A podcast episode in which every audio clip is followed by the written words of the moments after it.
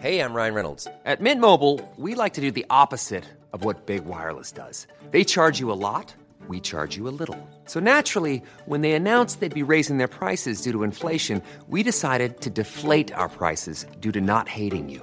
That's right. We're cutting the price of Mint Unlimited from $30 a month to just $15 a month. Give it a try at mintmobile.com slash switch. $45 upfront for three months plus taxes and fees. Promo rate for new customers for limited time. Unlimited more than 40 gigabytes per month. Slows. Full terms at mintmobile.com. Bienvenue sur Terre, ma grande. C'est l'horreur, tu vas te régaler. Ah, c'est pas faux. Non Non Oh, punaise, oui Pas ça Non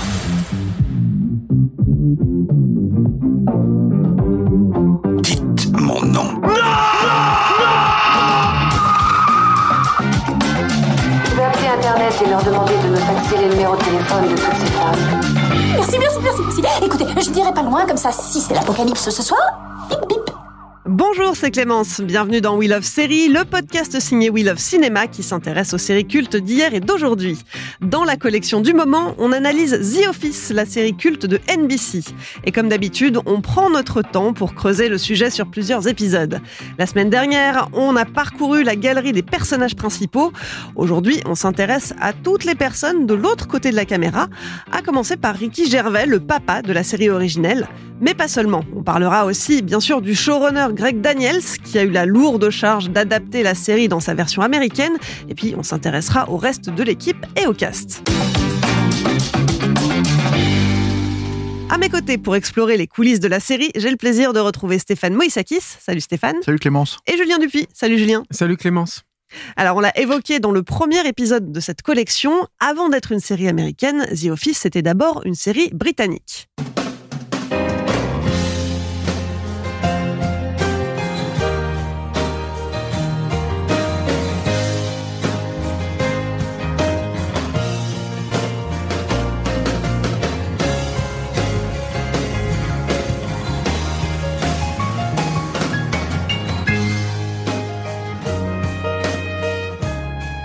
C'était le générique de cette euh, de cette série, Euh, cette série créée par Ricky Gervais et Stéphane Merchant.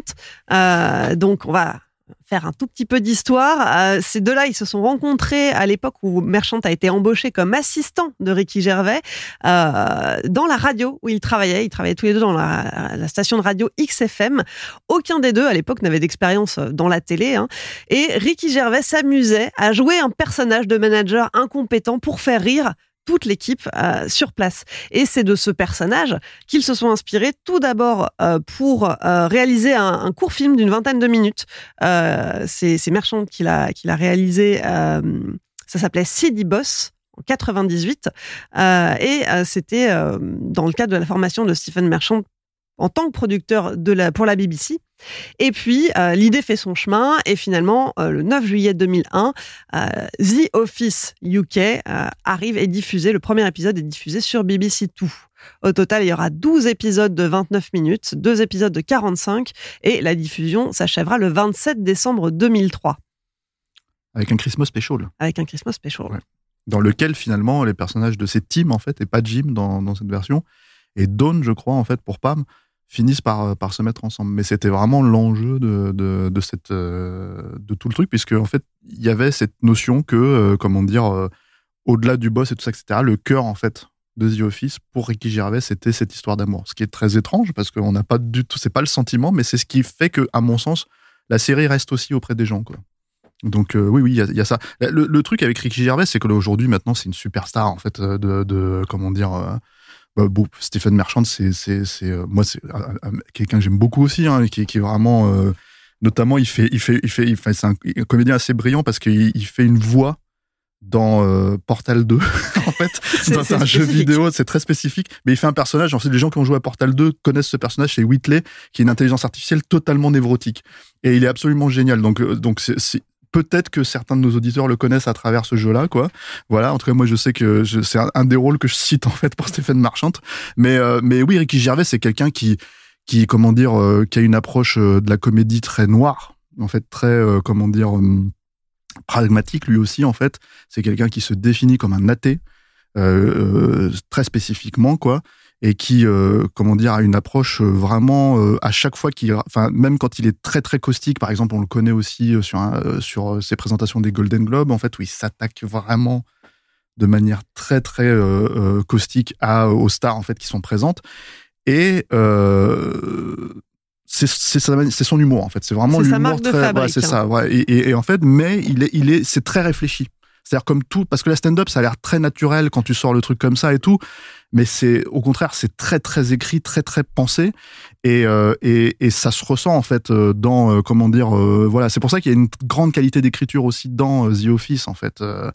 qui moi va se perdre un peu je trouve dans les autres séries qu'il va faire et ce genre de choses pas toutes hein, mais mais mais je pense qu'il délaye un petit peu dans ses films aussi parce qu'il a fait des, des, des longs métrages c'est pas forcément quelqu'un qui a une structure euh, comment dire, euh, enfin, qui a un travail sur la structure en fait narrative, mais par contre c'est quelqu'un qui a un très bon sens de l'observation euh, et qui en fait voilà est capable de, dresser des portraits en fait de personnages très très fins, très très bien pensés et encore une fois très pragmatique dans, dans la façon de les définir et de les, et de les comment dire les représenter quoi. Il a peut-être pas une, une, bonne idée de la structure Ricky Gervais, c'est vrai, hein, je te rejoins sur les sur les films, mais je trouve qu'il a par contre il a toujours des idées de base qui sont hmm. super.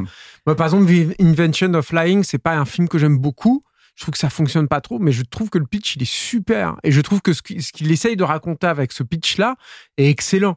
Il y a un côté par exemple chez Ricky Gervais extrêmement militant sur le côté euh, athée euh, et, et, la façon qu'il a de le travailler à travers la comédie, je trouve ça formidable. Enfin voilà, il, est, il a, il a un truc là-dedans qui, en fait, lui, ça l'habite, hein, je pense, hein, ça.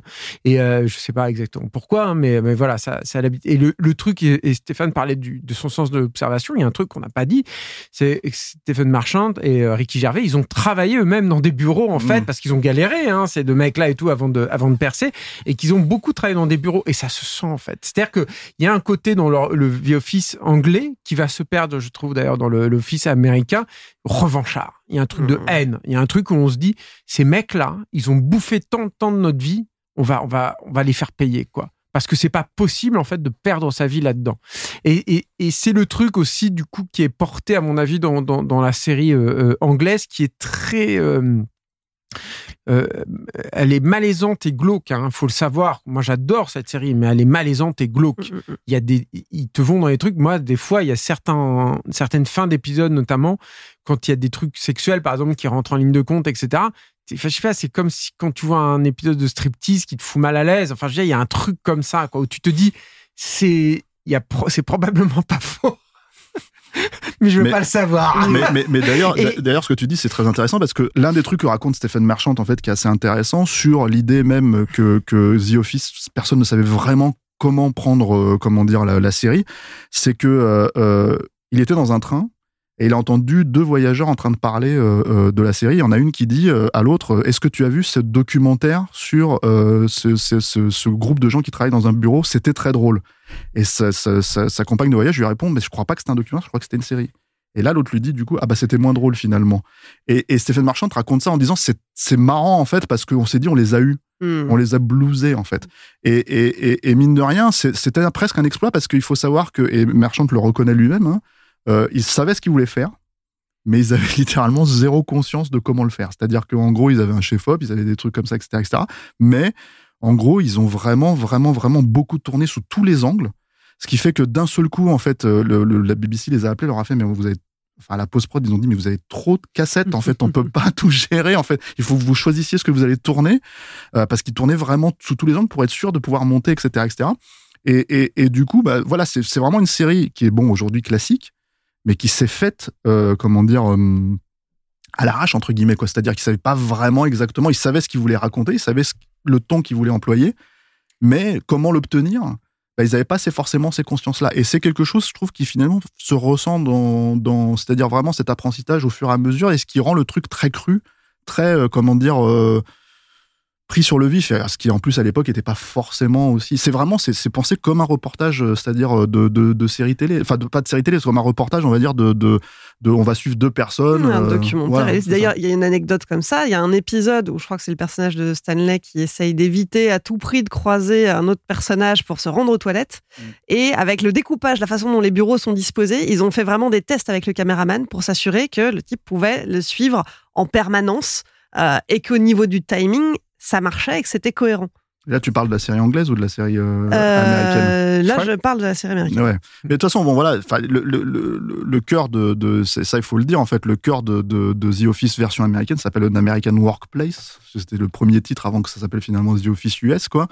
Euh, il est là, hein, il est dans le dans le truc. Et la question, c'est comment adapter vraiment en fait euh, euh, ce qui est universel, on va dire, dans The Office version anglaise au public américain. Et c'est là où rentre en fait Greg Daniels en, ligne de compte parce qu'il y a beaucoup de gens en fait. qui- Enfin, lui, il est, il est le premier à avoir vraiment dit euh, je sais comment faire.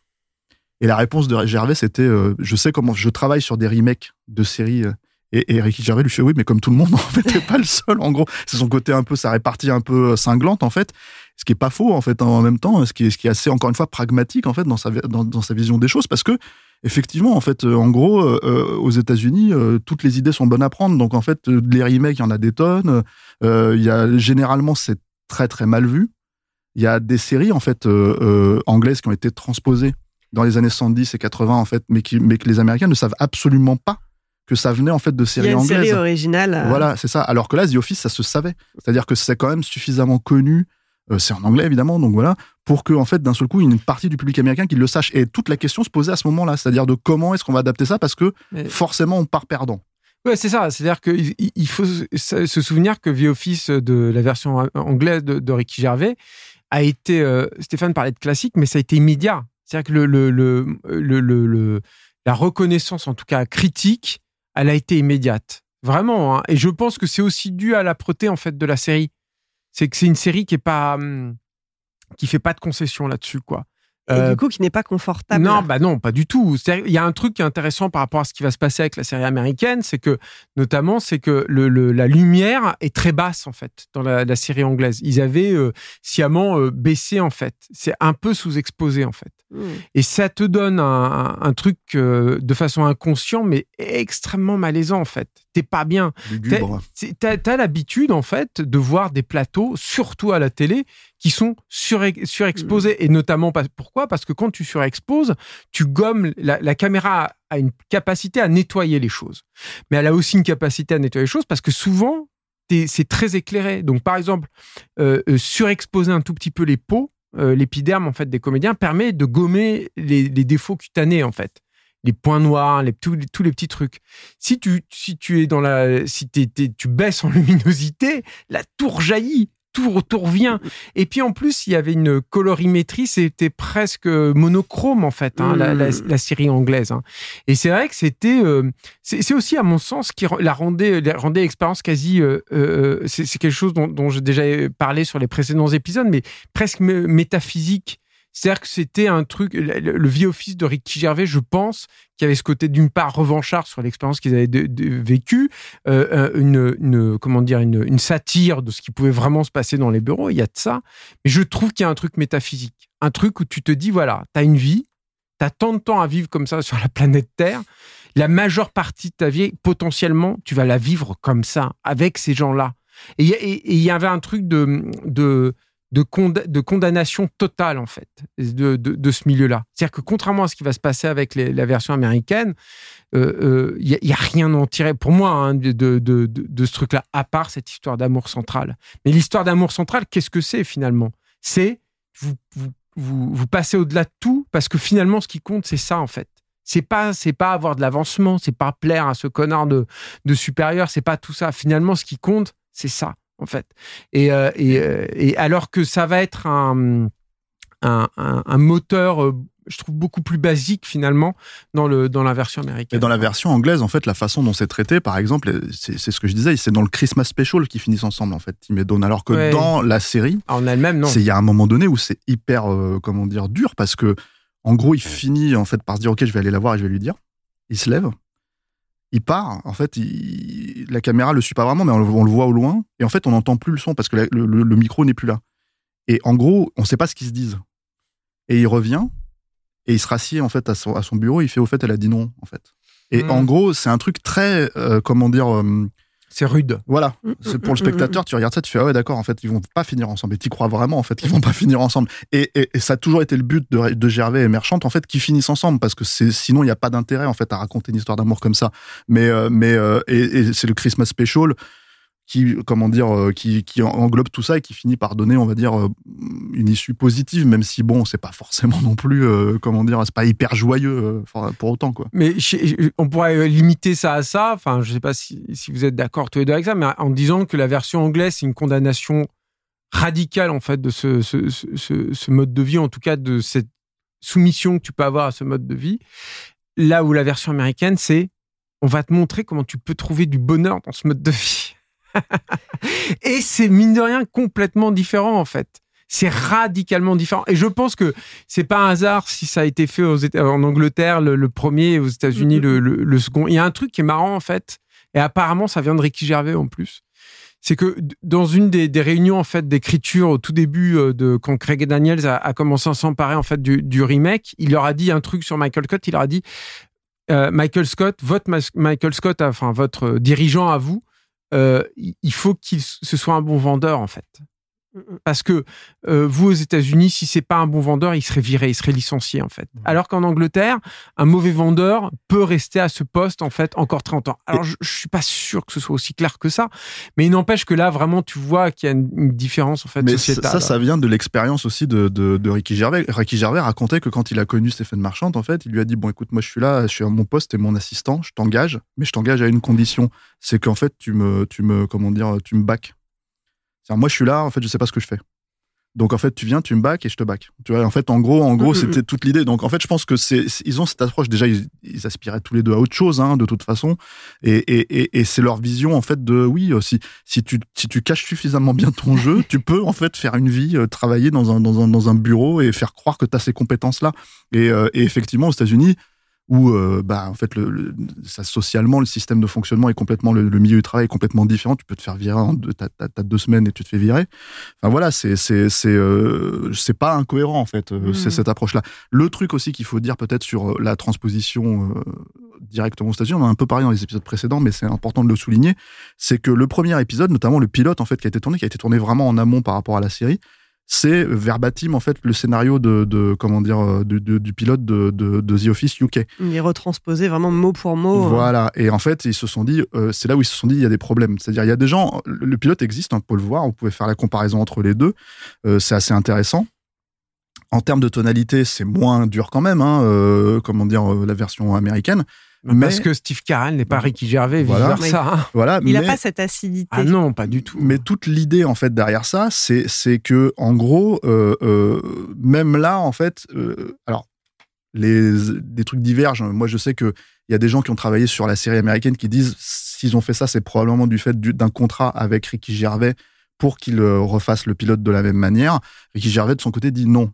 En fait, il faut euh, il fallait qu'ils vraiment ils prennent leur leur, leur euh, comment dire leur distance avec ce qu'on a créé pour faire euh, comment dire leur propre version et ce qu'ils vont finir par faire de toute façon dans le reste de la saison quoi. Gros gros gros gros challenge de casting aussi hein, mine de rien le comment dire pour trouver le bon Michael Scott mais aussi tous les autres comédiens. Et c'est assez marrant parce que comme c'est assez documenté sur internet on peut voir en fait les bandes de comment dire euh, de, de tests en fait euh, de, de, de, casting en fait des gens qui ont et il y a pas mal de gens euh, connus il y a Seth Rogen notamment qui a, qui a, qui a, qui a été dans comment dire qui a, je crois, pressenti enfin pour, en tout cas pour, qui a pour, pour Dwight en fait pour Dwight, ouais, tout Bob Odenkirk en fait qui était dans Breaking Bad qui a pendant très longtemps failli être le comment dire le comédien qui allait jouer Michael Scott Enfin, voilà, il y a tout un casting. Mm, mm. Bah, le, le, cast, on va revenir dessus dans un instant. Mais avant ça, avant ça, c'est important de, parler du showrunner euh, de la série américaine, Greg Daniels. Donc, c'est lui qui a eu bah, la charge très lourde euh, de faire cette adaptation euh, pour que ça plaise au public américain. Et à NBC. Et à NBC. bon, quand il se lance dans ce projet-là, il a déjà une solide carrière derrière lui à la télévision. Hein. Il a passé trois ans au Saturday Night Live de 87 à 90. en 92, il coécrit un épisode de Seinfeld intitulé vous savez lequel c'est? Non. C'est l'épisode du parking, The Parking Space, qui a été euh, diffusé euh, pendant la troisième saison. Petit rappel, notre toute première collection portait sur Seinfeld. Si vous voulez mm. la réécouter, elle est disponible. Elle est disponible à la réécoute sur euh, wheelofserie.bnp Paribas. Euh, et puis donc, euh, Greg Daniels, il travaille sur euh, Les Simpsons par la suite, puis sur King of the Hill, Les Rois du Texas en français. C'est une série d'animation qu'il co-crée avec Mike Judge, le papa de Beavis et Butthead. Tout à fait. Alors, il paraît, alors il y a deux choses en fait sur lesquelles Ricky Gervais a décidé de partir avec avec Greg Daniels. C'est deux deux raisons spécifiques. L'idée en fait que Greg Daniels parlait tout le temps de l'histoire d'amour, c'est-à-dire vraiment que c'était et qu'il avait compris que c'était le cœur en fait de la série et aussi apparemment un épisode des Simpsons que comment dire euh, que Merchant et, euh, et Ricky Gervais aiment beaucoup, qui était un épisode où Homer se retrouve en fait euh, euh par sa gourmandise en fait, il, je crois que je sais plus c'est quoi exactement le truc, mais il va pour comment dire prendre un bonbon qui est sur les fesses d'une d'une, travailleuse, quelqu'un qui travaille avec lui, une collègue, et en gros il, il se retrouve dans une histoire d'harcèlement comment dire sexuel et euh, euh, totalement faussé parce que lui il avait juste envie de prendre le bonbon quoi. Et en gros c'est un épisode qui avait beaucoup fait rire euh, Gervais et, et, et, Merchant parce qu'ils se sont dit ouais ça ça ressemble à The Office en fait. C'est un truc en fait qu'on qu'on aurait pu écrire en fait.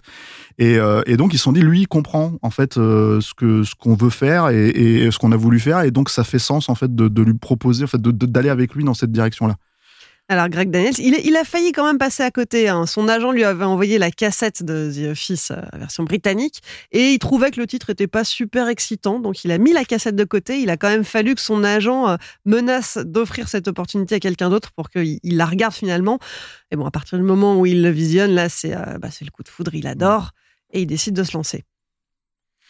Mais le, truc peut-être avec Greg Daniel, c'est que lui, c'est vraiment le, bah, pour le coup, c'est le cœur battant en fait de la de, de, la série. Enfin, quand tu vois tous les tous les membres de l'équipe qui en ont parlé, c'est lui, c'est lui qui ramène le, directeur, euh, le chef opérateur de Survivor, la série, euh, euh, sur le sur la série en fait pour retrouver le côté faux documentaire, par exemple. C'est lui qui impose que on avait déjà parlé dans un premier épisode, mais il y ait ce travail en fait en, début de journée, tous les tous les comédiens en fait soient dans le personnage, à l'intérieur du décor et qui, qui, qui travaillent comme s'ils étaient, comme s'ils travailleraient en fait dans un, dans, dans un véritable bureau. C'est lui aussi qui impose que je crois qu'il y avait que deux ou trois membres en fait de l'équipe euh, qui étaient sur le plateau même. Euh, eux, ils étaient à côté dans une petite salle, mais ils étaient vraiment en autarcie. Enfin, c'est c'est une expérience de, de, de, filmage tout à fait euh, tout à fait particulière. Et c'est lui en fait qui va aussi dans son équipe de, de scénaristes essayer de de, de, de, trouver, ou en tout cas les, pousser en fait à, à, à prendre des rôles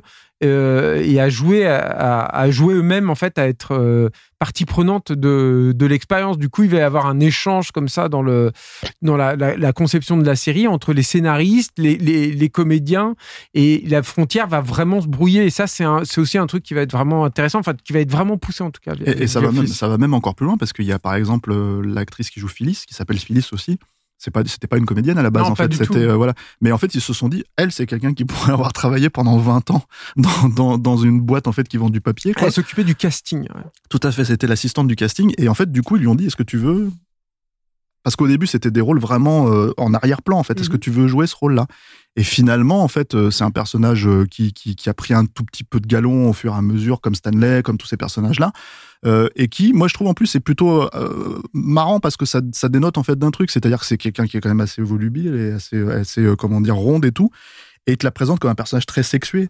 Qui est encore un truc que tu voyais pas forcément en fait à la télé, en fait, de te montrer des, des femmes un peu obèses, un peu machin, qui en fait avaient quand même une vraie sexualité, quelque chose, etc., etc qui jouaient avec ça, ouais. totalement mmh. épanoui, mmh.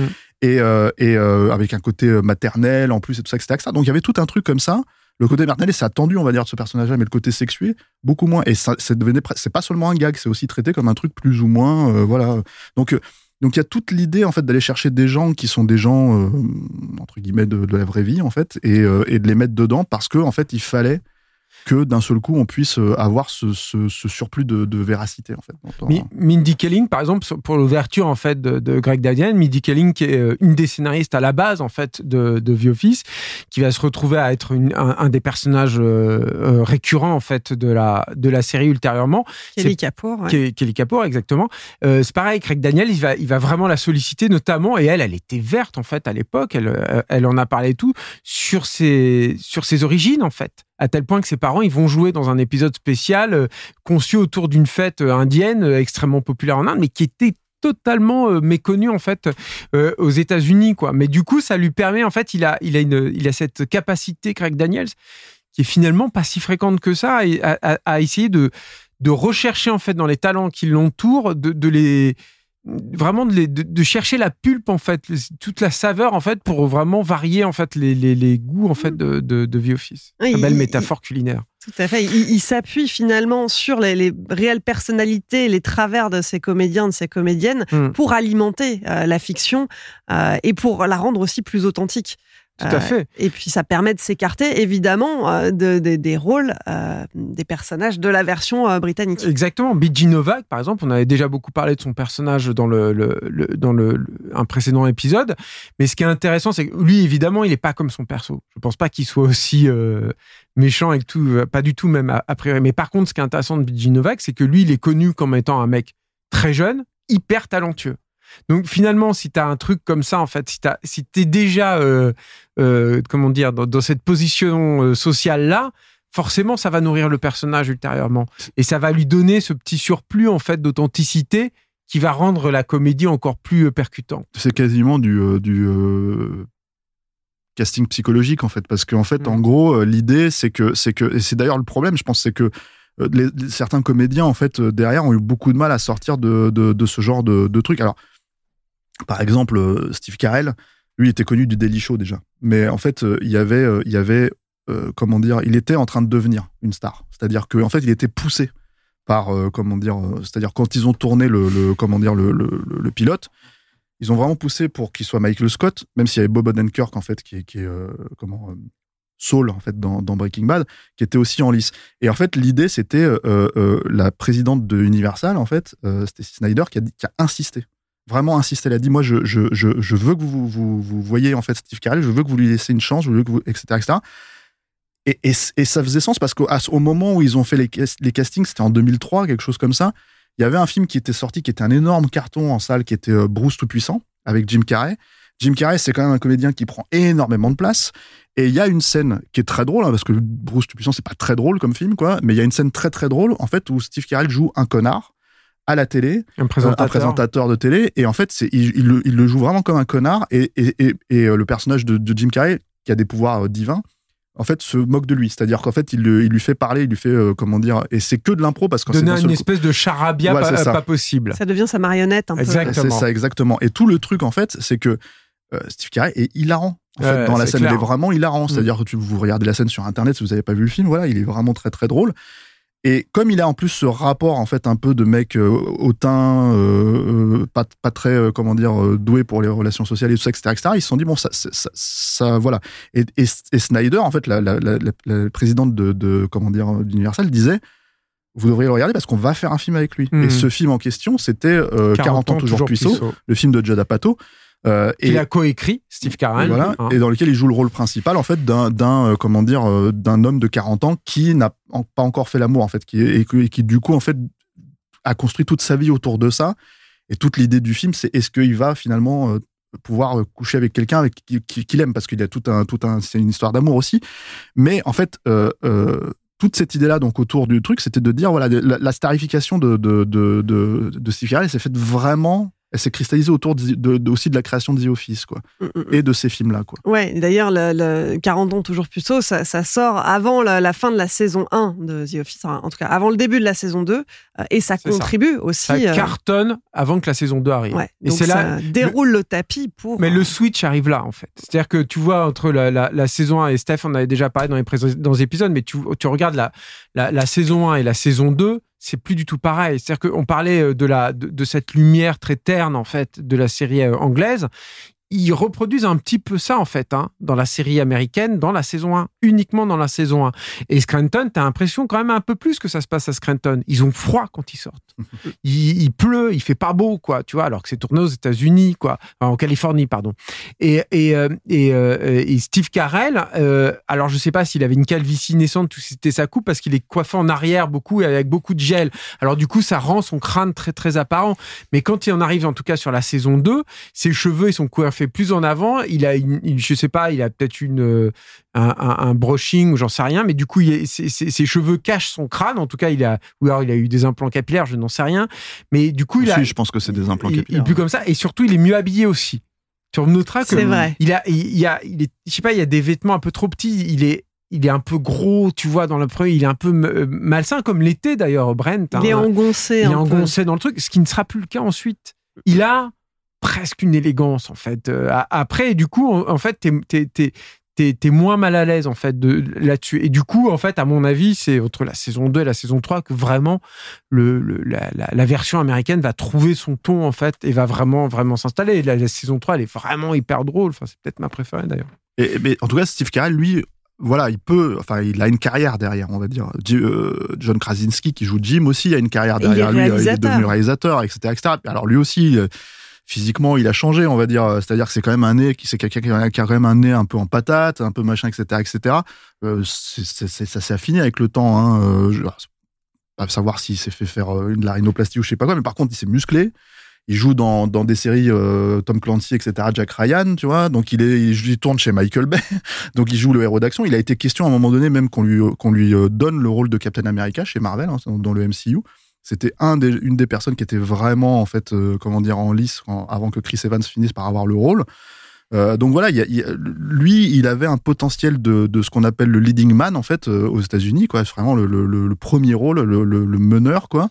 Et mais par contre, c'était un acteur qui était pas du tout. Enfin, il il, jouait dans des petits rôles. Il je crois, il apparaissait. Il était, c'est un- c'est un- quelqu'un qui vient de New York, en tout cas qui travaillait à New York à cette époque-là, qui apparaît dans des petits films genre Kinsey. Il a un petit rôle comme ça une journée, mais il était, euh, il était euh, euh, barman, je crois, même serveur ou un truc comme ça.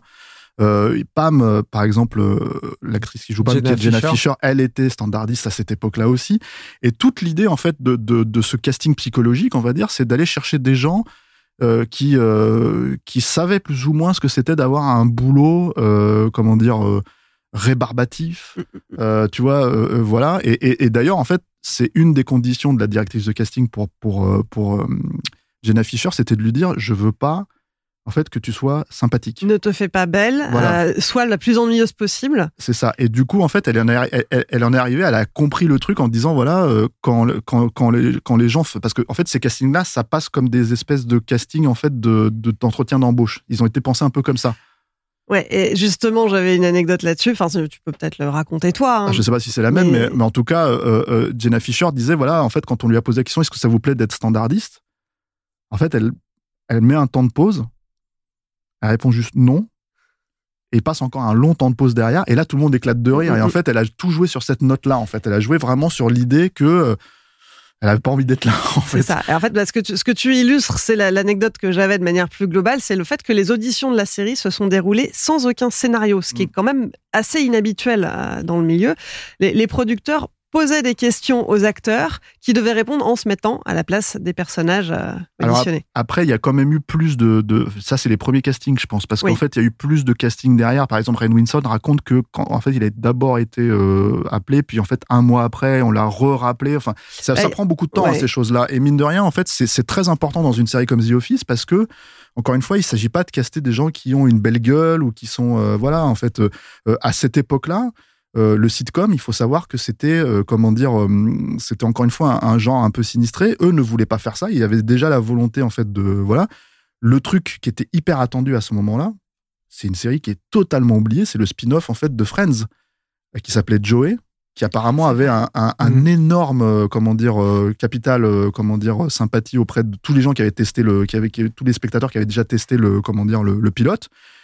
Et c'était une idée, euh, moi j'en ai vu, je me rappelle deux épisodes à l'époque, c'était une idée euh, tuée dans l'œuf en fait, parce que c'est le perso littéralement le moins intéressant de, de, Friends en fait, Joey. Mais Joey, c'est un beau, un beau gars, c'est un tout ça, etc., etc. Donc en fait, c'était vraiment l'idée, le truc terminal. Et ça, ça leur a servi d'exemple. En fait, ils se sont dit non, on peut pas faire ça. En fait, on peut pas en fait aller chercher juste des gens qui présentent bien, qui qui sont bien coiffés, bien brunchés. Alors évidemment, comme l'a dit.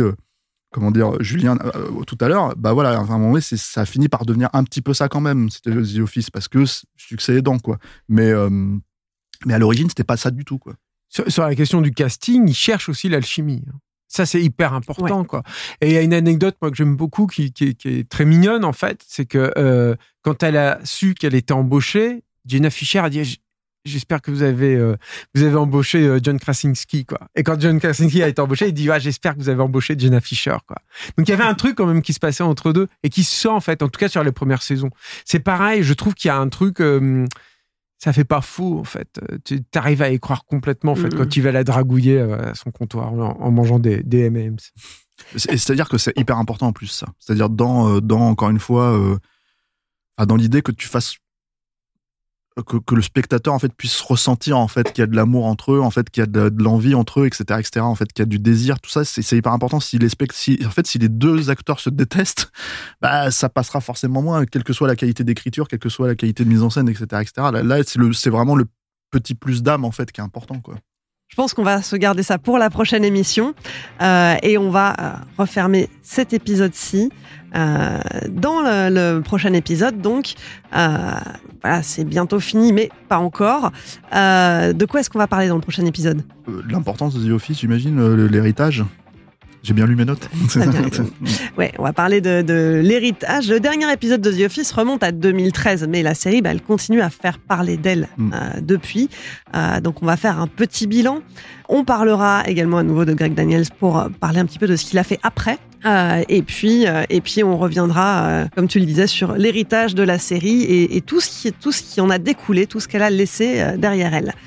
Julien, Stéphane, merci de m'avoir accompagné pour le troisième épisode de cette collection. Merci Clémence. Merci Clémence. We Love Series, c'est fini pour aujourd'hui. Pour suivre les prochains épisodes ou réécouter celui-ci, rendez-vous sur welovecinema.bnp Paribas et sur vos applis de podcast. Nous, on se retrouve mardi prochain pour la suite de cette collection consacrée à The Office. À très vite.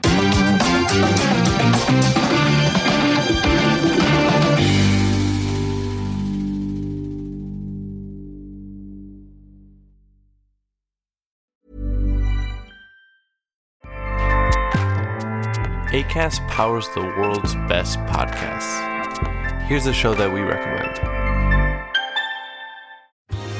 Are you a reality TV junkie? Do you ever think, dang, I wish I had someone to talk to about all the trash TV that I watch? Well, look no further, garbage lover, because Reality Gaze is a podcast for you. Hello, I'm Maddie. And I'm Poodle, and we're the Reality Gaze. We talk about all your favorite unscripted shows like The Golden Bachelor, Love is Blind, and TLC's big, messy behemoth, 90 Day Fiancé. And if you're driving to work, folding laundry, or just pretending to listen to your husband talk about sports, Just put on the pod, and you've instantly got two gay besties spilling all the tea and reading these people for filth. so come at us, y'all. Find Reality Gaze wherever you listen to podcasts.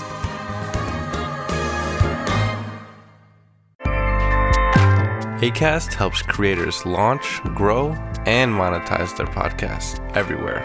ACAST.com.